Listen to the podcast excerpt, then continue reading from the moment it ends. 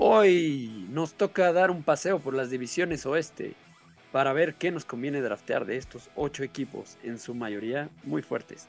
Pásenle que ya empieza un episodio covidoso de Fantástico Tocho. Con sus anfitriones Mansa, Mayer, El Crío y Sergio. Muy bien.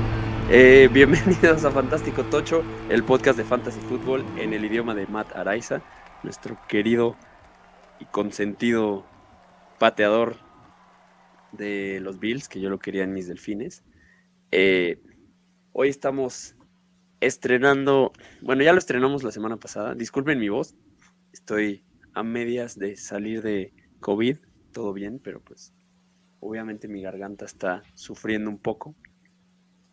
Eh, hoy vamos a hablar de qué draftear de las divisiones oeste y estamos probando este horario madruguero, ya lo dijimos la semana pasada, principalmente para probar cómo funciona en temporada, eh, para no grabar en la noche viendo el Monday Night. También hay razones este, egoístas y pues dar por lo menos todo un día entero para, la, para que la parte de los waivers le pueda servir a todos. Em, yo soy Mansa, aquí me acompaña como siempre Serge.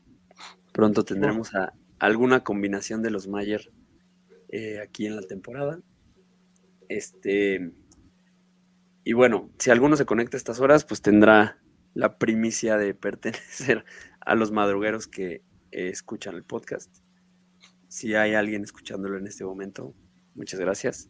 De todos modos, se va a subir al terminar como podcast normal. ¿no?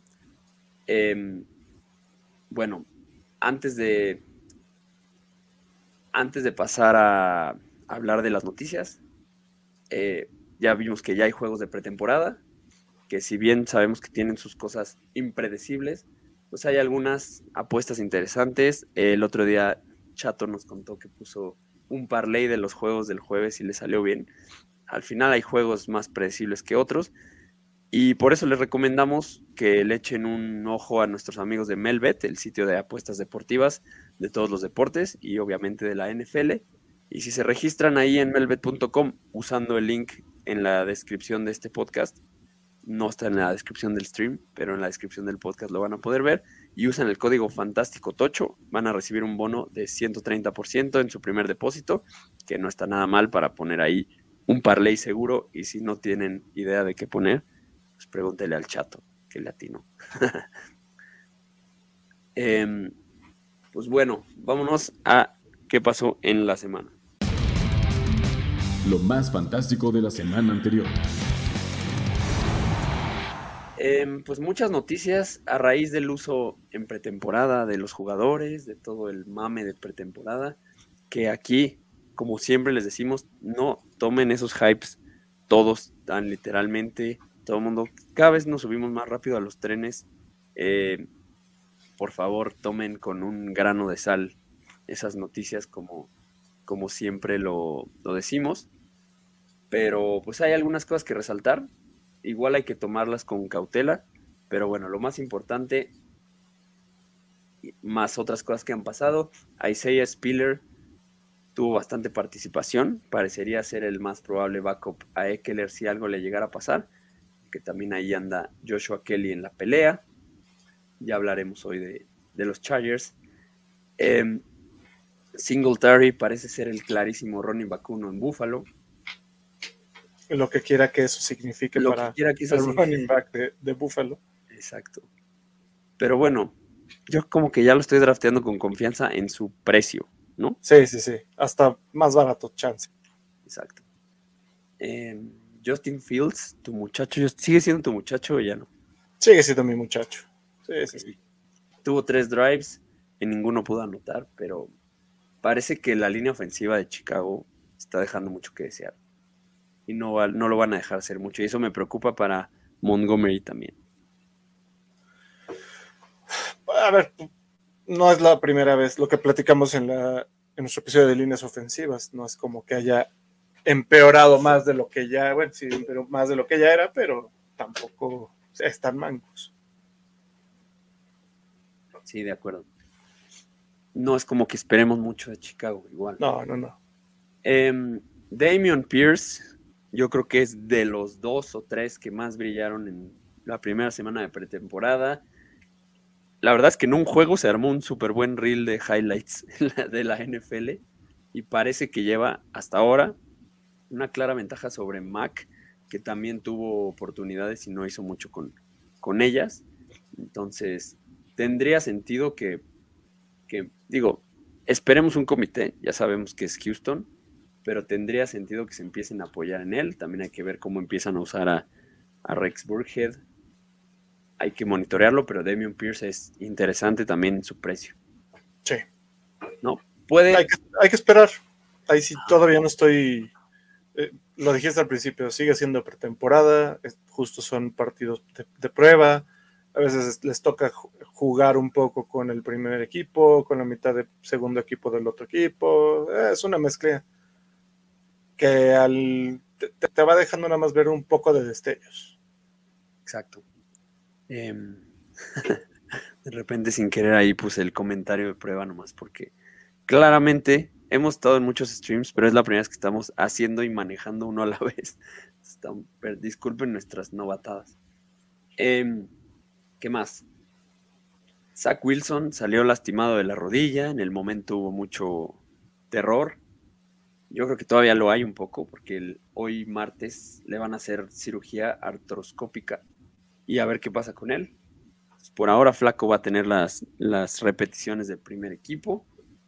Y esto, pues, cómo afecta a todos nuestros muchachos de ese equipo.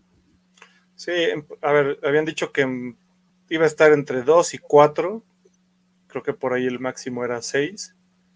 Entonces, va, es muy probable que sí regreses a jugar Zach Wilson yo, por si las dudas, ya agarré al amigo Mike White, que lo, hizo bien en un partido de la temporada pasada, pero pues se me hace igual que Flaco va, a agarrar el ritmo de, y la responsabilidad en los Jets, en lo que regresa Mormons. De acuerdo. Em, Kenneth Walker, el tercero. Eh, Pete Carroll nos hizo un poco de hype a la Pete Carroll Em, dijo en la semana que sin problema y con toda confianza lo podría usar como un running back de tres downs. Usó palabras muy específicas que no nos pueden dar ninguna certeza. Solo dijo que podría. sí, poder, todos podrían. Todos podrían, ¿no? Usar a quien quieran, ¿no? de que podría. Pero bueno, dice que lo podría cumplir. Eh, entonces, obviamente está subiendo un poco su ADP. Eh, pero bueno, no sé, a mí me daba miedo llevármelo, ya me da menos miedo. Yo estaba más del lado de Rashad Penny y ahora no sé qué hacer. Creo que los dos son... ya hablaremos de ellos hoy también.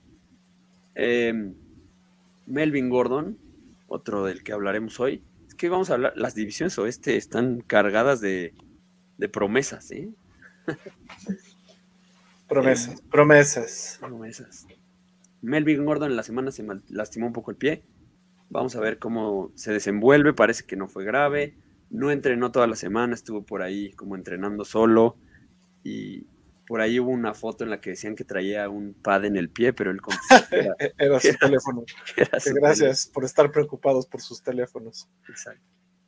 Em, otro que junto con Damian Pierce fue el hype de la semana, George Pickens, con sus cinco targets y su touchdown, que el touchdown pues sí fue fue de pro, ¿no? Esa bajada de pies. Vamos viendo qué pasa ahí también, si llega a superar a Claypool en el depth chart.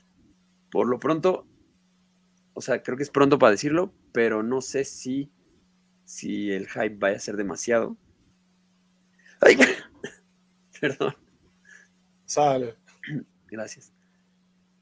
O sea, no sé si ya ahora vaya a salir más caro de lo que estaríamos dispuestos a pagar. ¿Tú qué opinas? Yo ya lo vi irse un poquito más caro. Eh, justo si estás en un, en un draft en ese momento, por ahí te puede aparecer la, sorpresa de que se va en, alguna de las rondas en las que está. Eh, a, mí, a mí me gusta Pickens y sí se me hace que le va a terminar ganando la chambita a Claypool, pero volvamos a lo mismo, sigue siendo pretemporada y también Pickens no está jugando contra los primeros equipos de, de los demás. De acuerdo. El chato nos dice la primicia en martes a las 6.50. Sí, nos vamos a volver los Sabludoskis del fantasy. Good morning, Dice que Nos va a que nos acompañar. Que nos vemos frescos, lo cual estoy seguro que es sarcasmo. Pero bueno. También nos está saludando Beto Munguía, campeón de nuestras ligas de Dynasty. Buenas madrugadas, un, un fiel escucha. Buenas, Beto. Buenas, Y- Chato. Y nos dice, a ver, una pregunta antes de seguir con las noticias. Nos dice, aprovechando que Sergio es vaquero, ¿qué opina de Tolbert, el wide receiver novato de Dallas? ¿Tendrá su rol con tanta salida y lesión? Ah, yo creo que sí lo va a tener los primeros, quizá tres juegos. Y ya dependerá de lo que haga, qué tanto se puede quedar dentro del depth. Pero pues el consentido y por el que dejaron ir también a Cedric Wilson es que está Michael Gallup ya para el regreso. Pero los primeros partidos yo creo que sí va a ser como prueba de fuego para poder quedarse arriba y consistente dentro del, de- del- del esquema de juego. Sobre todo a ver cómo le va en el training camp, ¿no? Ya vimos que en, que en Dallas, lo vimos el año pasado en Hard Knocks, el training camp es, es duro. Pero yo estoy seguro que Tolbert va, sí va a tener un rol y va a tener la oportunidad de ganarse un mayor rol. Sí, Ya el, el resto de receptores que trajeron ahí de firma al justo por todas las lesiones, yo creo que por ahí alguno se va a quedar como, como cuarto. De acuerdo. Pero Tolbert ya, ya- lo veo como un wide receiver 3 en los vaqueros. De acuerdo. Em, ¿Qué más? También en Pittsburgh, Kenny Pickett pues, se vio bien también. eh, digo, para Dynasty. 13 de 15 pases para 95 yardas y dos touchdowns. Jugó toda la segunda mitad. Pero pues Trubisky también jugó y también tuvo su touchdown. Seguramente irán ahí alternando. Creo que aquí tampoco hay que darle demasiada peso. Lo mismo Sam Howell, que también impresionó en su participación, pero Wentz se vio bien y como el claro titular, en mi opinión. Eh, Sí, Brian Robinson, pero es, la es el último chance para los que lo tienen, los que lo puedan buscar en Dynasty. sí, Es momento de llevarse muy barato a Sam Howell. De hecho, por ahí debe estar en algunos Dynasties. Seguro, en libre. algunos ¿crees? está como waiver. Sí, De esos, de esos de dos rondas, ¿no? Rookie draft de dos rondas. Sí, pues no, sí me tocó en uno de cuatro que estaba no se libre. fue. Sí. Eh, Brian Robinson también es un caso el que puede llevarse mayor participación porque lo hizo muy bien con el tiempo que tuvo. Y esto es interesante porque Fomblonio Gibson volvió a fomblear y lo banquearon hasta que salió el segundo equipo y lo metieron con el segundo equipo, ¿no? Entonces, parecería que Ron Rivera no se está tocando el corazón con las cagadas de Toñito. Y que Eh, ya había dicho que Brian Robinson iba en Exacto. comité con él. Y, que lo veía listo para hacer comité, entonces ahí... y se me hace Brian- que, que está, se anda quedando sin chamba Fumblone. Y aunque fuera un comité, si está parejo, Brian Robinson es, está- es gratis. Es muy. Sí. Y bueno, Eh, bueno, Travis Etienne se vio como el claro running back uno, a, di- a- a menos que pienses lo contrario, con buenos flashazos, ¿no? Digo, tampoco es que lo hayamos visto mucho, pero no, se me, se me hizo muy poco tiempo para decir cómo va a estar, pero eh, está barato sale James Robinson en ese caso. Muy barato. muy barato. Eh, otro que sale muy barato, Romeo Dobbs, sigue con hype y anotó un touchdown largo que, que llamó mucho la atención, pero Christian Watson seguía en, en el PUP, ya lo sacaron, o a ver cómo se acomodan ahí las fichas en Green Bay, a ver cómo usan a los otros, ¿no? Ahí sigue Allen Lazard, Randall Cobb, puede ser un cagadero eso para Fantasy, pero el que trae el hype y el más barato de todos es Romeo Dobbs. Entonces eso es interesante. Y Jalen Hurts también confirmando, se vio bien en su participación en pretemporada, para los que tenían dudas todavía, Aguantó un buen golpe de los Jets. Bien. aguantó un buen golpe. La suspensión de cámara cada vez se ve más probable que suceda hasta 2023, entonces cada vez podemos draftearlo con más confianza. Y ahora ya se está yendo en primera ronda en muchos mocks. Lo he visto, sobre todo en los mocks, como que esta es temporada de mocks de, del Estadio Fantasy Bowl o no, chato, que andas por ahí. El, entonces todo el mundo está, pues son, son mocks de, de puro tiburón, la verdad. ¿no? Puro, puro, puro crowd que se lleva al primer coreback en la ronda 6-7. Entonces, No, también. 8, 9. Pero pues al final esos, todos esos mocks van acomodando el ADP para cuando empiezan las ligas locales. Entonces eso pues va afectando y cámara cada vez está más alto. Y por último, James White se retiró. Un poco menos de incertidumbre en el backfield de Nueva Inglaterra. Sí. Eh, antes de pasar a lo que nos truje, también les recordamos que pues ya es plenísimo agosto, temporada de drafts. No se les olvide darle a su liga el mejor trofeo. El número uno, que es la marca de trofeos oficial de nuestra liga de Dynasty. Sobre todo, no se les olvide meterse a la sección de trofeos de fantasy en el número 1.com.mx, usar el código fantástico tocho para tener envío gratis a todo México y seguirlos en arroba 1 premiaciones. Entonces, el número 1.com.mx, código fantástico tocho, envío gratis. Listo, pues vámonos a lo que nos truje. A lo que nos truje. Empezamos con ¿qué? Con el oeste de la americana. Los jefes. Los jefes, dos los divisiones. jefazos. dos divisiones, tanto en la americana como en la nacional, cargadísimas de opciones, cargadísimas de hype, también cargadísimas de dudas, ¿no? Al final, tanto movimiento genera dudas. Yo creo que no hay un solo equipo que no tenga al menos dos o tres dudas importantes. Y empezando con los Chiefs, ¿cómo ves tú a- al día de hoy, que es 16 de agosto de 2022? ¿Cómo ves a los wide receivers de los Chiefs? Ah, pu- A ver, la ventaja que le veo a, todos los cambios que hay es que tienen un muy buen coreback que los va a hacer lucir. O sea, en el caso de, de Yuyu, se me hace que sigue siendo el, el uno y que después de Yuyu va a estar peleado y muy revuelto. O sea, va- se me hace que va a tener que estar. eh, vamos a tener el problema de que escoja a quién le va a estar lanzando después de, de Yuyu. En el caso de la salida de, de Tyreek, al parecer Sky Moore sería el, el cambio o McCall. Entonces, esa es la, la- la incertidumbre que, que más podría tener. ¿Quién va a estar agarrando esos pases largos? ¿A cuál te estás llevando más en drafts? A Sky Moore, por, don- por dónde lo estoy agarrando. y si lo agarro. O sea, no es, no es un jugador que haga un reach por él. Simplemente si lo encuentro ya disponible en, en alguna ronda Claro. profunda, ya me lo llevo. Pero evito a Marqués Valdés y a, Y a Yuyu. Ah, Yuyu también, si me lo encuentro por ahí en alguna ronda. Depende contra qué, qué esté disponible, lo agarro. Yo creo que Yuyu es el que más he evitado yo, porque, porque es el primero que se va, por mucho. Y no lo veo, yo no estoy tan seguro de que él vaya a ser el. O sea, creo que la, el- ya lo dijimos alguna vez, las mejores épocas de Yuyu fueron como segunda opción. ¿No? Cuando, Sí. cuando le dieron el rol principal, pues no, Quedó a deber.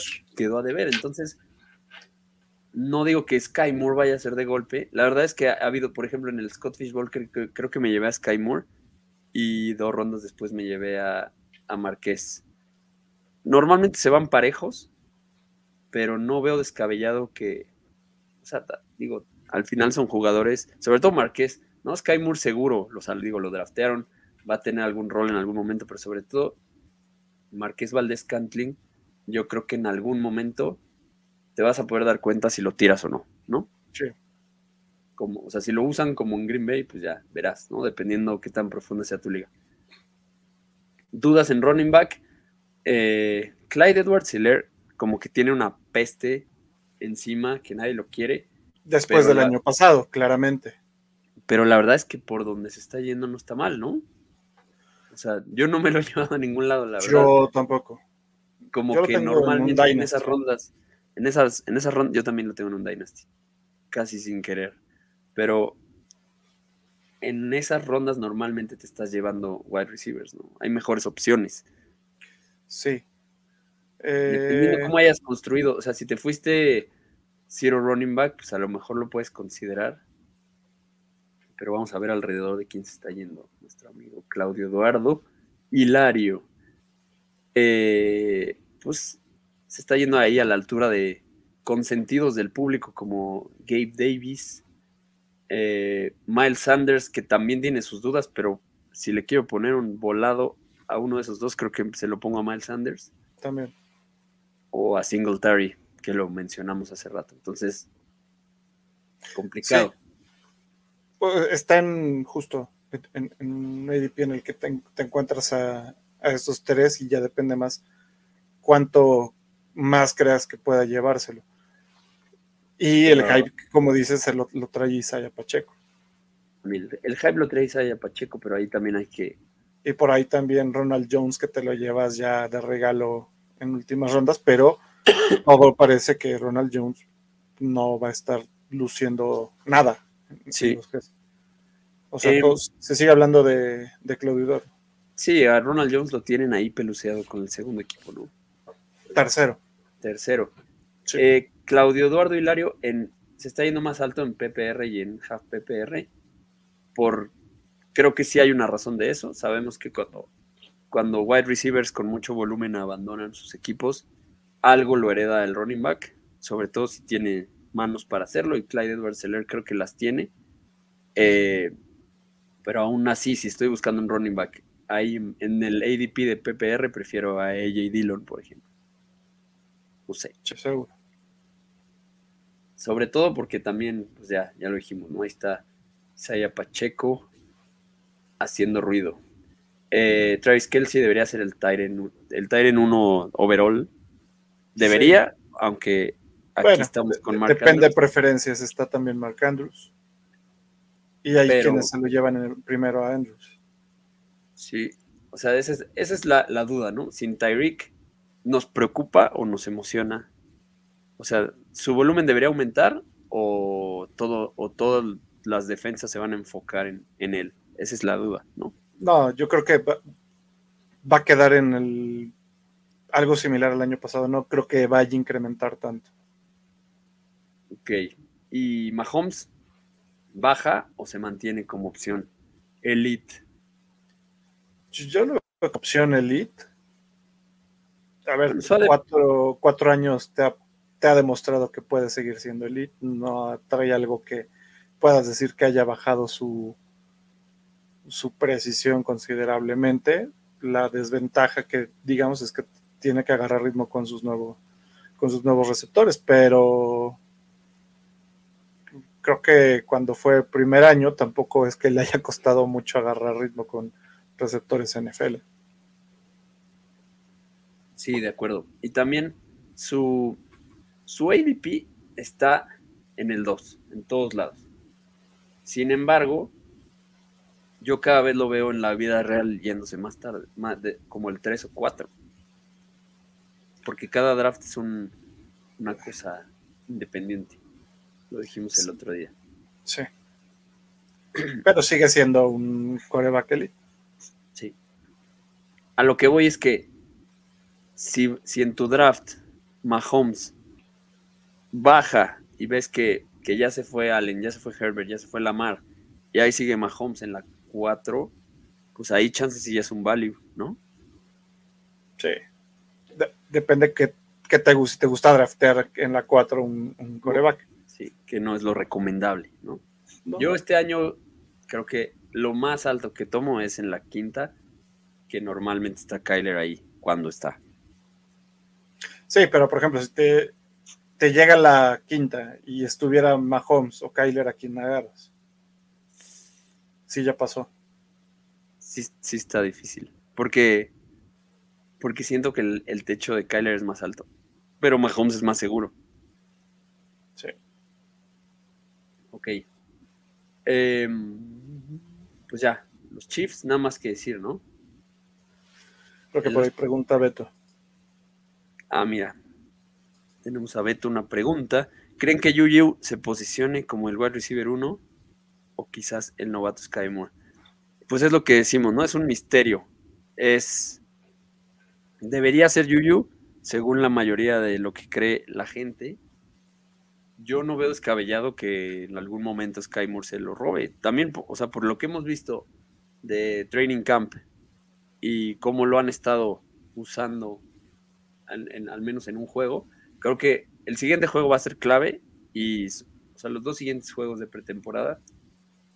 Pero también creo que vivimos en una era en la que tenemos demasiado acceso a los training camps y eso también nos irá dando indicios. A mí me, me gusta más apostarle a Sky Moore por el precio, ¿no? O sea, siento que Yuyu, con todo y que no es carísimo, pues dejas pasar otras cosas con menos interrogantes, ¿no? Sí, la ventaja que, que tienen los cargadores es que tienen alguien que pueda repartir al más de 4.500 yardas. Chiefs. Sí. Perdón, los Chiefs es que tienen que... Perdonen la hora. Ahora sí, este, vámonos a, los vámonos con los Chargers. Igual una ofensiva de la que se esperan muchos puntos. Creo que retomando nuestro, nuestra teoría que sostenemos sobre los pateadores, en general los pateadores de esta división van a hacer muchos puntos porque van a ser juegos divisionales de muchos puntos. Eh, sobre todo los Chargers, ¿no? Porque dejan también pasar, dejan entrar muchos puntos. Entonces, suelen ser juegos que sus piezas anotan mucho. El debate, Keenan Allen o Mike Williams, como que divide opiniones. Muchos expertos se quieren subir el tren de que Mike Williams va a quedar más alto que Keenan Allen. Otros creen que eso es una locura. En su ADP actual, ante esa duda, yo siempre prefiero llevarme el segundo, caso similar al de T. Higgins y llamar Chase. ¿No? Porque si están parejos, pues prefiero llevarme al más barato. Eh, aunque por ahí. Por los mismos puntos. Una puntos similares.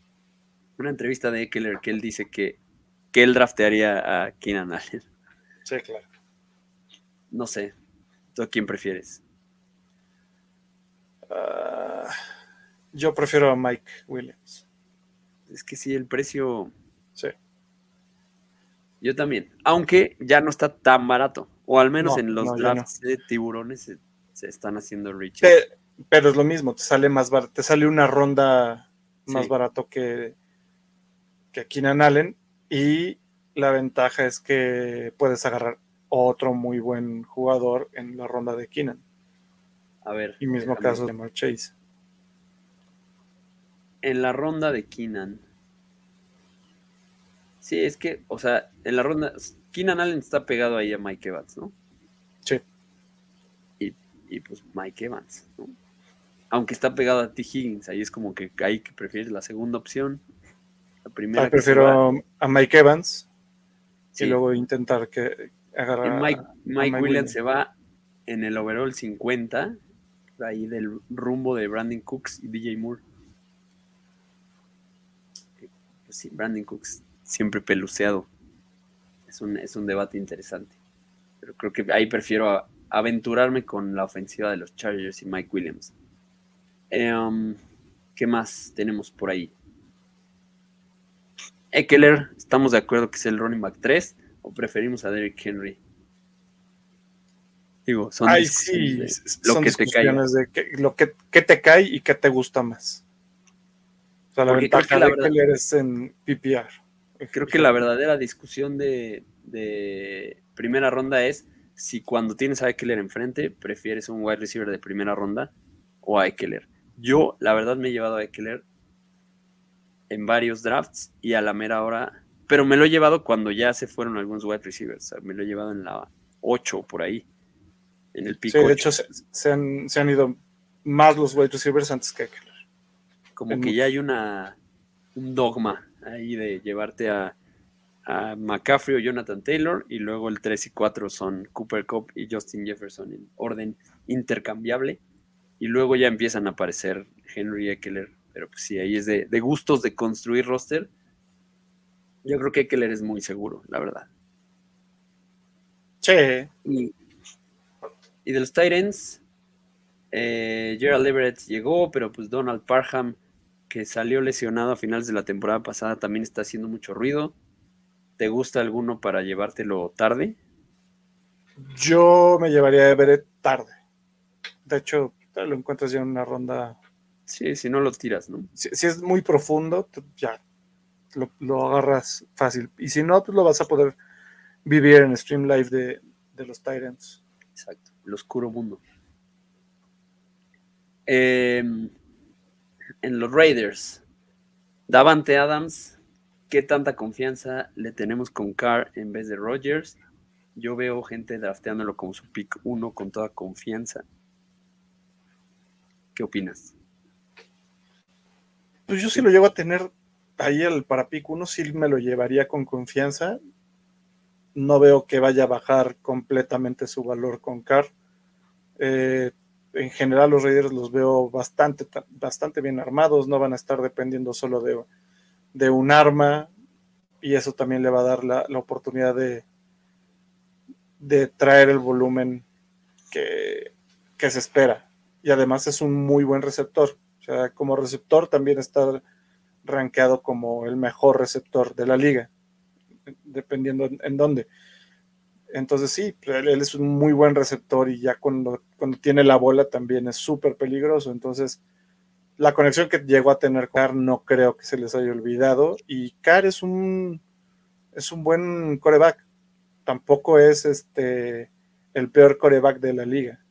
Sí. De hecho, sabemos que hay como una estadística, ¿no? No me acuerdo cuánto es el porcentaje, pero que cuando un wide receiver cambia de equipo, su producción en fantasy baja como 20%, pero la verdad es que el gran, la gran mayoría de los trades o de cuando un wide receiver cambia de equipo no son Davante Adams ni Tyreek Hill. O sea, creo que este año vamos a aprender qué pasa cuando un wide receiver de ese calibre cambia de equipo, aunque en ambos casos sea a un pasador en teoría menos capaz, ¿no? aunque, aunque Tyreek diga que Tua es el más certero de toda la liga. Veremos. Pero, por ejemplo, a mí se me hace una, un adefesio que Stephon Diggs esté yéndose después que Davante Adams. Simplemente por la situación. Sí, pero yo creo que ahí se está yendo antes por gusto. O sea, mucha gente sigue confiando en el volumen que pueda traer Davante como si estuviera con Rogers todavía. Sí. Pues pero sí, igual les gusta más Davante porque sigue siendo un, un, muy buen receptor. Muy, muy bueno. O sea, de que va a exigir los targets, los va a exigir. Sí. Y, y de que tiene todo el, el, atleticismo para ganarle a los corners también. Sí, al y, final. y, a ver, Carr también es bastante bueno colocando el balón. No es de esos corebacks que te tenga que probar su, su. Sí, o sea, creo que no es mal pick, eh, tiene más riesgo que otros, pero es un pick con mucho upside de última ronda, de última, de últimos picks de la primera ronda, o incluso principios de la segunda, ¿no? Si, si por ahí Travis Kelsey se, cuela.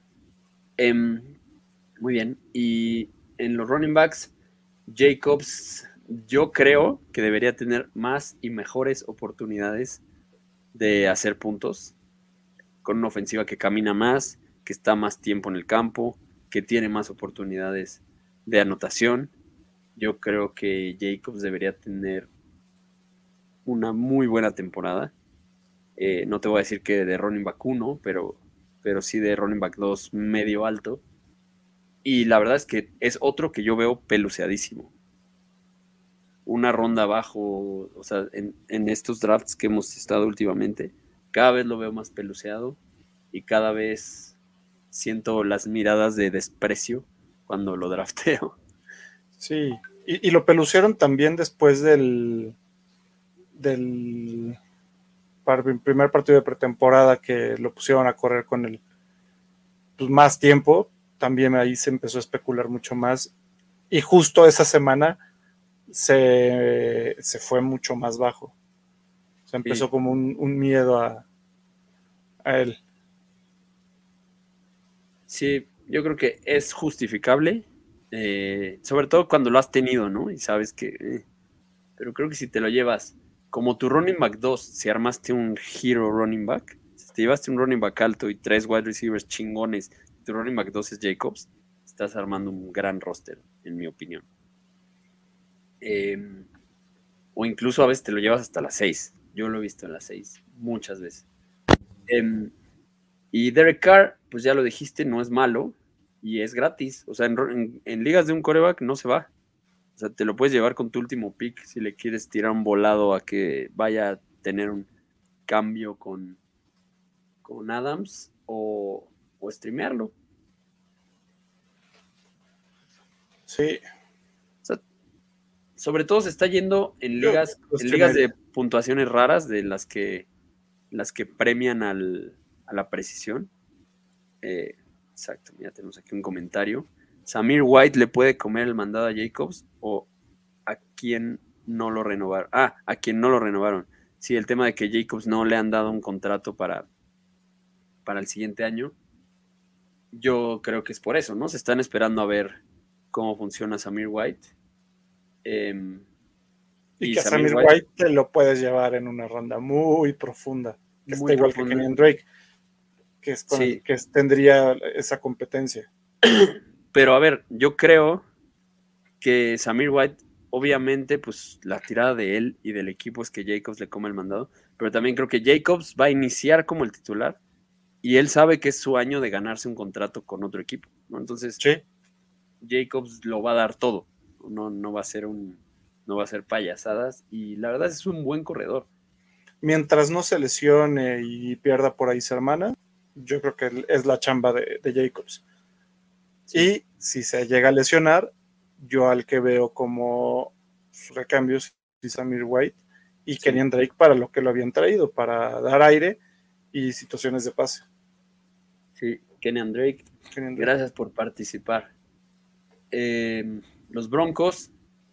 Se nos, se nos está yendo Waller. Ah, se nos está yendo Waller, tienes toda la razón. ¿Waller nos preocupa su volumen o no? A mí no. Con la llegada de Adams. A mí no, porque realmente ese volumen de Adams es lo que traía Henry Rocks con Hunter Renfrew. Sigue estando, o sea, para mí no tiene un cambio significativo Waller. Sí, yo creo que el, techo de Waller es alto y el miedo o la incertidumbre de su volumen que pueda bajar ya está cocinado en su ADP actual, ¿no? Ya nos está yendo como principios de la tercera ronda como el año pasado. No, y, y es más, creo que a Waller le conviene más esta situación de tener a Davante. Claro. Porque también las defensas se van a concentrar más en detener a, Davante y a, y Renfro. Sí, se, vuelve muy peligroso, porque se vuelve un caso como era Tyreek con Kelsey, ¿no? Se vuelve una oportunidad de, pues, como... como Jalar la marca. Planteamiento defensivo, tienes la cobertura en, en Davante y pues ahí, acuérdense los descolgones que se echaba Kelsey cuando pasaba eso con Tyreek. Em, de acuerdo. Waller al principio me daba temor, pero la verdad es que donde se está yendo, yo me lo he llevado también. En los Broncos, el misterio, Javonte Williams contra Melvin Gordon. Cada vez está yendo más barato Melvin Gordon. Eh, es un hecho que Javonte Williams sin Melvin Gordon sería de primera ronda y hasta tendría potencial por su perfil atlético de estar peleando ahí el top 3, ¿no? Por todo lo que puede hacer y todo lo que lo hemos visto hacer y los números que tiene repartiendo 50% del volumen. Sí, lo, platicamos cuando, cuando teníamos el, top de, de corredores, que sí el, todo el volumen o 90% del volumen hubiera sido de, de Javonte si hubiera estado en ese top 3, pero sin problemas. O sea, era una, una, locura el volumen que, se repartió entre Javonte y, Melvin Gordon. Y lo que se estima este año es que van 70-30 con Javonte. Y esta semana de drafts, pues también fue Javonte. Se estuvo yendo antes de, de running backs uno seguros por el simple hecho de la lesión, ¿no? Sí. Entonces, hay que ir viendo cómo va eso. De verdad, lo de Gordon parece que es leve, pero pues también Gordon ya tiene su edad y una lesión no es. Digo, no recomendamos nunca draftear apostando a las lesiones, pero no es descabellado. O sea, no. Creo que al final sí está en el ADP que debe estar. Eh, dependiendo que hayas tomado, A mí me costaría llevármelo como mi running back 1, pero si es mi running back 2 no me preocupa. Sí, sí, sí. sí. Y Melvin Gordon me lo he llevado muchísimo. Eh, donde te lo llevas ya está olvidado, o sea, está ahí olvidado de verdad. Sí, pero son de esos olvidados que cuando está disponible se lo están llevando. O sea, sí hay de repente un reach por Melvin. Sí, es que está en las rondas donde, Pensando en lo- en las rondas donde ya no hay, donde el ADP ya no existe, porque ya la gente se empieza a llevar lo que los dardos, ¿no? Ya tiene su roster inicial armado, empieza Lo más que a creo que puede tener un upside. Exacto. Sí. Em, lástima lo de Tim Patrick, que se pierde la temporada, pero eso nos ayuda a tener algo de claridad en las dudas que teníamos, porque Russell Wilson estaba ahí hablando mucho de él. Cortland Sutton y Judy se ven casi parejos. Yo soy Tim Sutton, tú. Yo me iré de contra y voy a ir Team Judy. Uy, me suena a salsa, ¿eh? Suena, suena salsa interesante porque sí los van a estar utilizando y el que no sabemos si va a terminar ganando también puede decir, puede ser KJ Hamler. Sí, KJ Hamler se me hace un súper buen sleeper. Eh, antes de hablar de él, entonces cerramos una salsa entre Que, y que se cierre una salsa entre Sutton y. Eh, para los que nos escuchan por primera vez o hace mucho o, o hace poco nos empezaron a escuchar, tenemos aquí la sana y bonita costumbre de apostar, eh, La, la parte de una- sana, inhalar una gota de salsa de tu preferencia por la fosa nasal de tu preferencia. Entonces, bueno, puntos fantasy, ¿no? puntos fantasy. Puntos Fantasy, Half PPR. Soto en contra Judy. Excelente. Ok. Mira. Aquí tenemos otro comentario de Beto Munguía. Yo agarré en séptima ronda a Melvin, tiene buen valor. La verdad que sí. Sí, para séptima ronda, súper buen valor.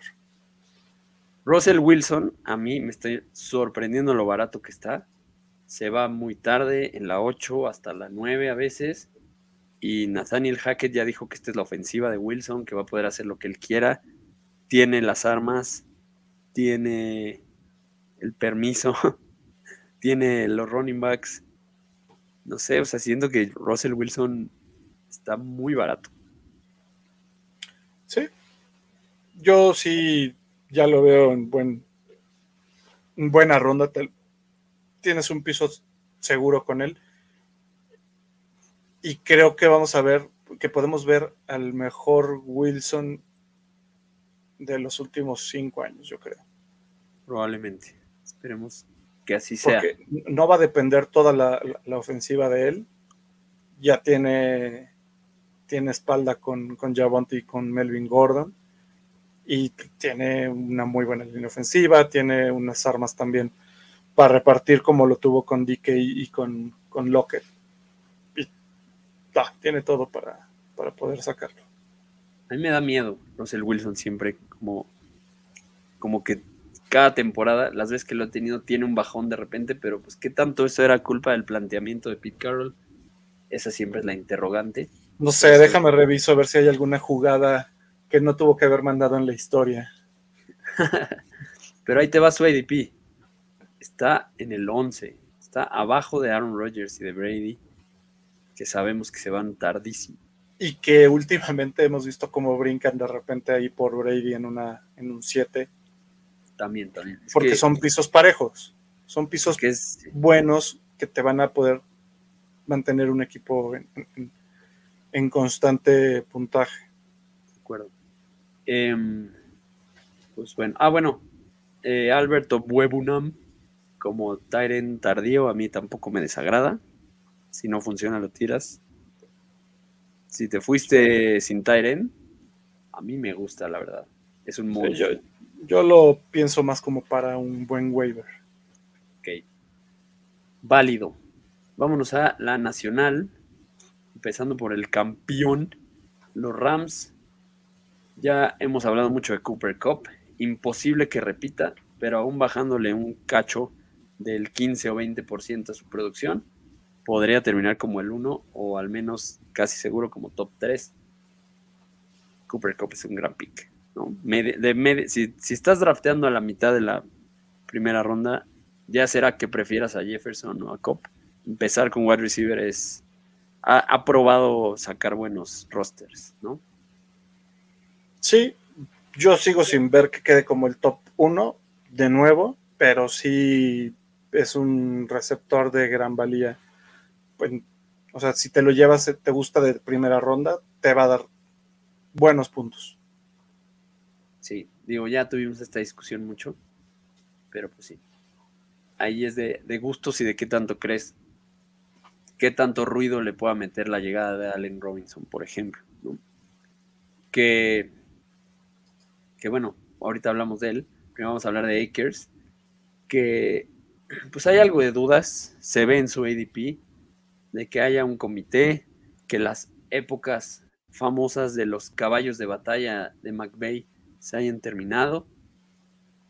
Pero pues, ¿qué tanto te animas con K-Makers? También salió la noticia, y no lo mencionamos hoy, para decirlo aquí, que ayer reportaron que tanto él como Henderson traen una lesión de tejido suave. Entonces, pues ahí los dos, los dos traen lesión. Sí, a, a, mí lo que me gusta de Akers es lo que vimos de Akers en los playoffs. O sea, a mí sí me dejó un muy buen sabor de boca el ritmo en el que regresó, la fortaleza con la que regresó. El uso y, que le dieron, ¿no? Y el uso que le dieron, obviamente.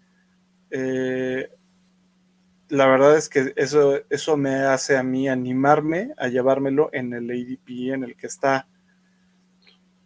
Entonces, o sea, se está yendo de, después de, de Chiqui eh, y lo veo mucho mejor en este caso que Jacobs que acabamos de hablar. Entonces, yo sí me llevo sin miedo a Akers. Yo hubo en, una liga justo en la que me llevé a Jacobs en vez de Akers y fui muy criticado. Y medio me arrepentí, pero, pero no sé, chance no tanto. Es que, sabe, o sea, el problema es el, el él viene esta temporada a probar que la ciencia ha avanzado lo suficiente para recuperarte al 100% de una lesión de talón de Aquiles, ¿no? Pero es que creo que eso lo demostró el, el, el, justo el año pasado en los playoffs. O sea, le dio todo, le, le, dio, le dio para regresar a playoffs. Sí, eso es lo y, interesante. Y, y, y, verse potente. O sea, Aunque verse... cabe decir que Henderson estaba lesionado. No, estaba lesionado, pero ahora tienes a los dos. Sí. O sea, el, creo que el peor caso que vería en Akers y Henderson es el Javonte y Melvin del año pasado. Pues, y bueno, en ese caso, Henderson te lo llevarías regalado. Monitoreemos mucho sus entrenamientos de esta semana para ver cómo va esa lesión, a ver si entrenan y demás.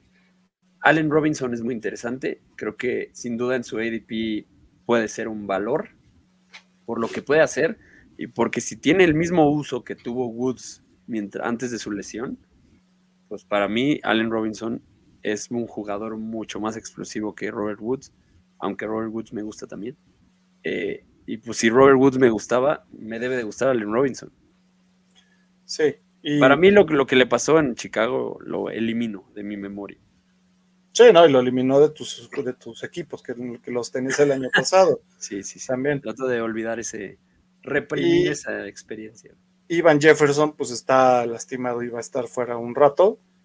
Lo que yo todavía tengo mi duda es si OBJ iba a regresar con, con los Rams. Y eso estaría... Yo creo que ya se tardaron, ya, ya hubiera sucedido. Pues es, esa es mi duda. Si OBJ llega aquí, sería algo estilo Tampa Bay. Sí. Porque sí. Stafford también es un muy buen coreback que le da a ver, llegó, es un, ha sido de sus mejores años el año pasado y pudo repartir a diestra y siniestra, y más cuando se enfocó con Cooper Cup. Cuando encontró que era el caballito de batalla por aire, no lo dudó. Stafford también está baratísimo, ¿eh? Te puedes ir todo tu draft olvidando coreback y llevártelo en tu último pick. Nadie, nadie lo quiere. Al campeón. Al Ese campeón. Es otro misterio de este draft nadie lo quiere. O sea, puede ser un caso como Brady después de que su último campeonato, ¿no? Al año siguiente fue que top 5, top 4 y, y, se, y no se lo llevaban. Y podría pasar lo mismo con Stafford. ¿Por qué si además le trajeron un arma mejor, me parece muy raro. Me parece, Pero, a, ve- pues, a veces justo- confiamos. Justo Sí. amigos, se lo pueden llevar muy barato. Tomen el descuentazo. Sí, sí, es que siento que todos estamos tan casados con llevarnos a uno en específico que es muy raro. Y bueno, Tyler Higby creo que ahora sí ya es irrelevante, ¿no? Ya el año pasado ya fue una pesadilla y ya no se va. Tal vez haya... No es como que McVeigh vaya a cambiar su, su forma de juego para darle volumen a, a Higbee. De acuerdo. Los 49ers, nuestro muchacho Trey Lance, creo que ahora sí ya no hay dudas, ¿no? Ya no hay dudas de que es su equipo por la utilización, por lo que se ha dicho, por lo que ha dicho Shanahan, por lo que ha dicho hasta Jimmy G. Y se vio muy bien el viernes en el ratito que jugó, sobre todo su touchdown de 76 yardas a Danny Gray, de que tiene brazo, tiene brazo, además de tener sus patitas tuvo un QB rating perfecto de 158.3. T- Y Trey Lance, ahorita que estaba viendo el ADP de Stafford, digo, lo hemos estado viendo en los drafts del Estadio Fantasy Bowl y así, de puro tiburón, si se va antes. Pero el ADP de Trey Lance es el 13, güey. Se va después de Stafford. Sí. Y, y es que depende ahí si ya dónde, contra quién estás drafteando. Si sabes que hay mucho, mucha gente que, con- que- que se está actualizando de, de fantasy, es probable que no vayas a encontrar a Lance en el 13. Por ahí yo lo he visto que se ha ido desde el 6 hasta el 13 en diferentes. Normalmente se está yendo en ronda 6, 6 o 7, dependiendo contra quién. Nah, 8, 9, Sí. ¿no? Ah, No, a mí me ha tocado también 6-7. Sí, Lance. sí, está, está salvaje. Está, Pero está es que eso- salvaje. esos drafts son muy raros. Esos drafts tienes que ir por el que quieres y ya. Pero bueno. En los Ajá. drafts de tus cuates, en teoría se debería de ir en la 9, ¿no? Sí, en, en draft local se puede ir en la 9 y quizá en algunos casos se va como el, como el coreback 13. A menos de que haya, estés compitiendo contra un fan de los 49 que seguramente se lo vayas. Pero a, a mí lo que me preocupa en los 49, justo derivado de Lance, son los touchdowns que le van a quitar a, a Elijah Mitchell. Y eso me hace a mí dejarlo pasar en, en- en- en el ADP en el que está. Sí, puede ser. Aunque. Quién sabe, o sea. Recordemos a Dobbins antes de la lesión con la mar. Sí. Sí, pero a ver, O sea, los el año pasado corren, le- corren y corren. sí, pero el año pasado les dolió a, a, a los que tuvieron a Lance en los partidos en los que entró a, a hacer jugadas, se llevó varios touchdowns que les permitió también no, no sumar a esos corredores. Sí, pero yo creo que ahora, o sea, planeando, planeando la temporada para Trey Lance, pues creo que vas a hacer menos carreras con, con Kyle Juszczyk, por ejemplo, o con Sí. Kittle, ¿no? O sea, creo que tendrán que, digo, vamos a ver, la verdad es que en Shanahan no se puede confiar, nunca. Pero bueno, Elijah Mitchell es el running back uno, Sí, está claro, y Tyrion Davis Price es muy interesante como tu último pick, sobre todo porque al parecer Elijah Mitchell va a descansar toda la pretemporada para recuperarse bien de su lesión de isquiotibiales. Entonces, pues va a tener ahí oportunidad de mos- demostrar y demostrar. Eh, ya han habido rumores de que Tyrion Davis Price va a ser el running back de tercer down y sobre todo por su tamaño, el running back de zona roja. Entonces eso también le puede jugar en contra al upside de Elijah. Eh, y Divo, recién pagado, el contento. Divo, el Divo. El Divo se puso muy diva en esta pretemporada Y lo ganó, y lo, lo, hizo bien. Y creo que eso nos garantiza buen volumen, aunque le llegaran a bajar el uso terrestre, que yo no creo. Eh, ¿Cómo lo vemos con Lance? A mí no me da desconfianza Lance, tampoco es que venga de un gran coreback excepcional. güey. No, creo que hasta te podría decir que es un una mejora en el coreback, también pensándolo en. En cómo lanza la- lo veo todavía Pod- bien. Podría llegar a serlo. Y Ayuk, es otro. ¿a, a ti cómo te gusta Ayuk? Ayuk me gusta, ¿eh? En su precio me gusta.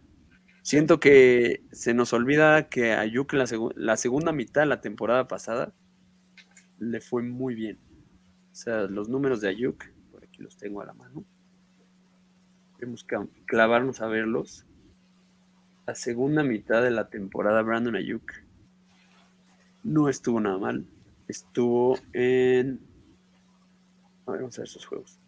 No te voy a poder sacar un promedio así rápido. Pero a ojo de buen cubero, mi coopera, pues echó varias semanas de más de 10 puntos, eh, una de 12, una de 14, o sea, tuvo muy buena segunda mitad. Varias de 9.5, o sea, para donde te lo llevas es un flex súper decente, creo, y eso fue estándar.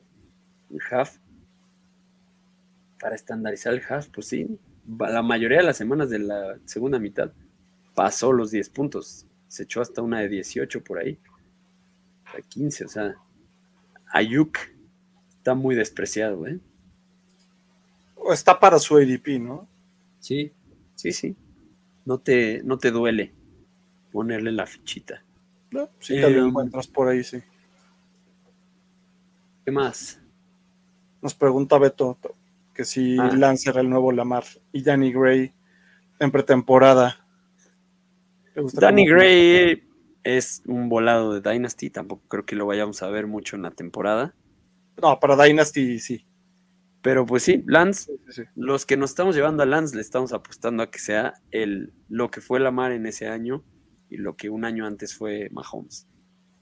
Y la situación es muy parecida a la de Mahomes, ¿no? Solo que con un perfil todavía más corredor. ¿No? O sea, Sí. un, un- que en su temporada de novato jugó poquito, lo vimos muy poco como para que el mainstream de la gente se hypeara con él y quien le ponía el volado sabía que era un volado con sus riesgos, pero pero que pues tampoco te cuesta tanto, o sea, no caro no está. Entonces esperemos que lo sea. Eh, Kittle también pinta bien a pesar de la incertidumbre. o sea, a mí Kittle me gusta incluso más que Waller. Y se está yendo de repente mucho más barato Kiro. Sí. O sea, yo lo he visto irse como el Tyrant 5. Es que las lesiones dejan cicatrices muy profundas. Sí, que, que es lo que le está afectando a Kiro. Y que por eso salió también de uno de mis equipos. Eh, Drew Lock contra Gino Smith. En los Seahawks. Vámonos a los Seahawks. Gino Smith fue el titular la primera mitad del último juego. Y a ver si en los próximos juegos inicia Drew Lock. Aquí lo que es claro es que no saben, ¿no? Están probando. Yo pensaría que ya iba a ser Drew Lock, por lo que decían de Training Camp. Pero se Yo inició el juego. Pensaría que tiene que ser Drew Lock. Ya me parece que Gino ya tuvo sus oportunidades. Eh, O se están haciendo güeyes en lo que cuajan un deal baratísimo por Jimmy G. O ya ver, nomás para los Browns. Yo pues. creo que se están haciendo güeyes para el deal con Jimmy G, pero en caso de que no se concrete nada, yo ya creo que le tendrían que dar la oportunidad a Drew Lock. Gino tampoco, o sea, cuando ha estado al, al cargo del equipo, no. Sí, no. Yo también No, se la daría. Es que de los dos tampoco es que se haga uno. O sea, cuando ves los números de Gino y de, y de Drew Lock, sabes que vas a tener una desventaja en picks. Los dos tiran el mismo número de pases que de intercepciones. Entonces, Sí. obviamente, te quita el, el, el- el cómo puedas caminar. Y Drew tuvo la oportunidad de, de mostrarlo también con un muy buen equipo. Sí. No sé, Y en ligas superflex profundas, de esas en las que tienes veintitantos picks, llévense a, Jimmy a los dos. llévense a Jimmy G como su coreback 3. Va a tener, Oh, sí. Yo creo que va a Sí. acabar en los Browns. Pero. Ya tendría que estar firmando, ya se le está yendo el tiempo a Jimmy G. Pues no, se le está yendo el tiempo a los 49ers de sacarle algo a Jimmy G, porque si llega Sí. el, el deadline Pero- de cortarlo, pero también él necesita agarrar ritmo con el equipo al que quiera, creas que pueda llegar. Eso sí. Está perdiendo el tiempo también él. Y luego la exigencia es demasiada como para, Sí. para dejarlo. También falta que se defina lo de Deshaun. Sí. Eh, Kenneth Walker contra Rashad Penny, ya lo dijimos en las noticias. Al precio que tienen, creo que los dos valen la pena. Ahí la duda es qué tanto va a caminar esta ofensiva para darle upside a los running backs. A ver, pensando en lo que hizo Rashad Penny el año pasado en esta casi misma línea ofensiva, pues, le sacó, le exprimió todo lo que pudo Rashad Penny. Se vio bastante. Me Sí. parece que el problema realmente que se tenía es que no estaban siendo balanceada la línea, el, el- el juego, y no le habían dado las oportunidades suficientes al, al ataque terrestre.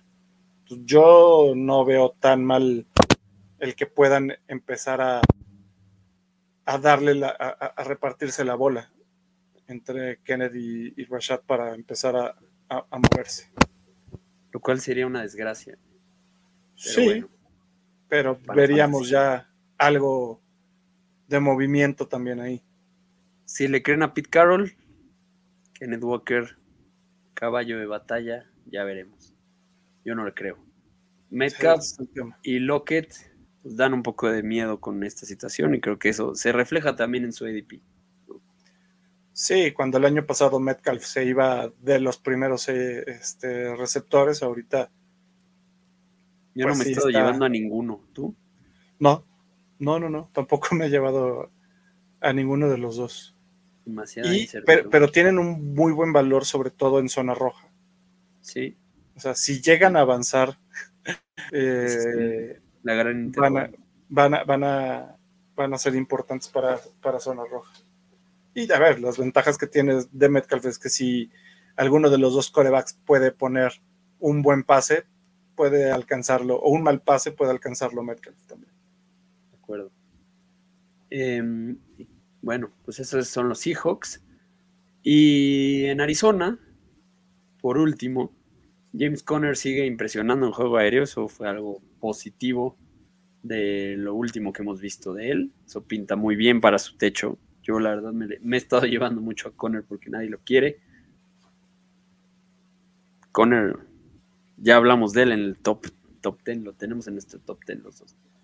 Eh, Kyler Murray, mucho potencial, te lo llevas en la quinta, que es como lo dije hace rato, es donde yo ya consideraría llevarme un coreback si es que las opciones de alrededor. No, luego pasa como que en esa ronda estás como, eh, ya se fue Bateman, ya no están los. los Ya no está lo que quería. Me gustan, Eh. ya sería un reach, mejor me llevo un coreback top y ya sigo armando mi roster en la que sigue. Se vale.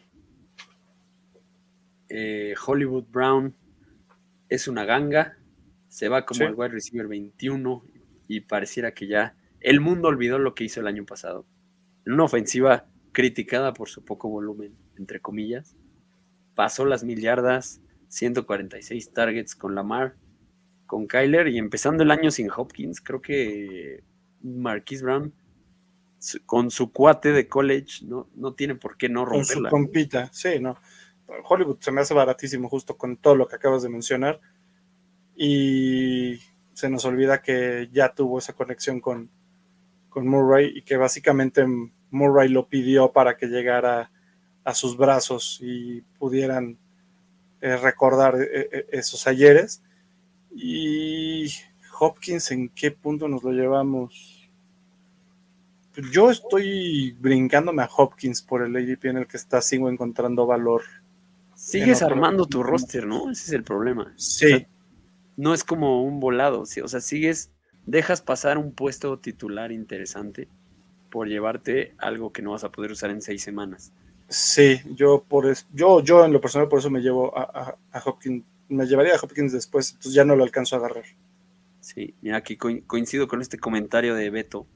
Dice, siento que Kyler Murray viene por la revancha y va a tener de nuevo temporada anotando por tierra y ahí Conner va a pegar un bajonazo. Bueno, en eso no coincido tanto. Yo creo que ya lo vimos cuando, cuando se descolgaba como loquillo Kyler, pues igual y alimentaban a sus running backs, ¿no? O sea, creo que no me preocupan. Digo, estoy de acuerdo que no hay que confiarse en los touchdowns de Conner. No creo que vaya a repetir el número de touchdowns que tuvo. Pero aún así, si solo le adjudicas los esperables por su volumen, sigue siendo top 10. Sí. No lo estamos rankeando como acabó. No, no, no, no, Entonces lo estamos rankeando. Top 10 creo que es muy realista para. Top 10 está bien para Conner. Y con, eh, con un poco de riesgo, la realidad. Eh, Sackerts es yo creo que el Tyrant que más me he llevado. Se va como Tyrant 10 y creo que tiene potencial de terminar un poco arriba de eso. Sobre todo por el inicio sin Hopkins igual. Hay que ver también que ahorita está tocadón, pero pues habrá que ver, ¿no? Ya que, que vuelva Hopkins puede, pueden cambiar las cosas. Y mi muchacho Rondal Moore. Muchacho, tu muchacho Rondal Moore, ¿qué nos puedes decir de él? Mi muchacho Rondal Moore, a ver, va a estar fuera Hopkins seis semanas. Y te están regalando a Rondal Moore en ronda 12, me parece. 12, 13. ¿Lo puedes agarrar? Claro. Baratísimo. lo, vendes, lo, vendes, a un despistado después. Lo puedes vender si en caso de que Hopkins se lleve todo el volumen pero es un, descuentazo porque es un, un wide receiver 2. Sí, barato. En una ronda en la que te encuentras nada. Que empiezas a tomar defensivas, quizá. Este. Entonces está regalado, regalado Rondell Moore, esperando que este sí ya y que lo utilicen. La, el problema que tuvo el año pasado, pues, más bien, la ventaja que tiene este año, a diferencia del año pasado, es que va a estar ocupando por el espacio que dejó Christian Kirk. Sí. Entonces es ya no está Christian Kirk que lo utilizaban también como Rondal, pero a mí se me hace mucho mejor atleta Rondal y Moore que Christian Kirk. Veremos cómo le va, pero sí, de que va a tener oportunidad la va a tener. Y con eso cerramos las divisiones oeste. Eh, nos pasamos de la hora porque como bien lo dijimos, son las divisiones más cargadas de opciones fantasy, las dos. Y pues gracias a todos los que llegaron hasta acá, gracias a todos los que escuchen este episodio por acompañarnos en uno más. Eh, gracias a Chato y Beto por ser nuestros padrinos de escuchas en el stream. No vi si había alguien más por ahí, pero muchas gracias. Eh, Síganos, ya saben, en todos lados, suscríbanse en Spotify, déjenos reviews en Apple Podcast, comentarios en YouTube, mándenos sus preguntas, suerte en sus drafts, ya a los que les toque esta semana, y nos vemos la próxima. Saludos. Adiós. Gracias por acompañarnos en un episodio más de Fantástico Tocho. No olvides suscribirte en Spotify o Apple Podcast y seguirnos en Facebook y Twitter.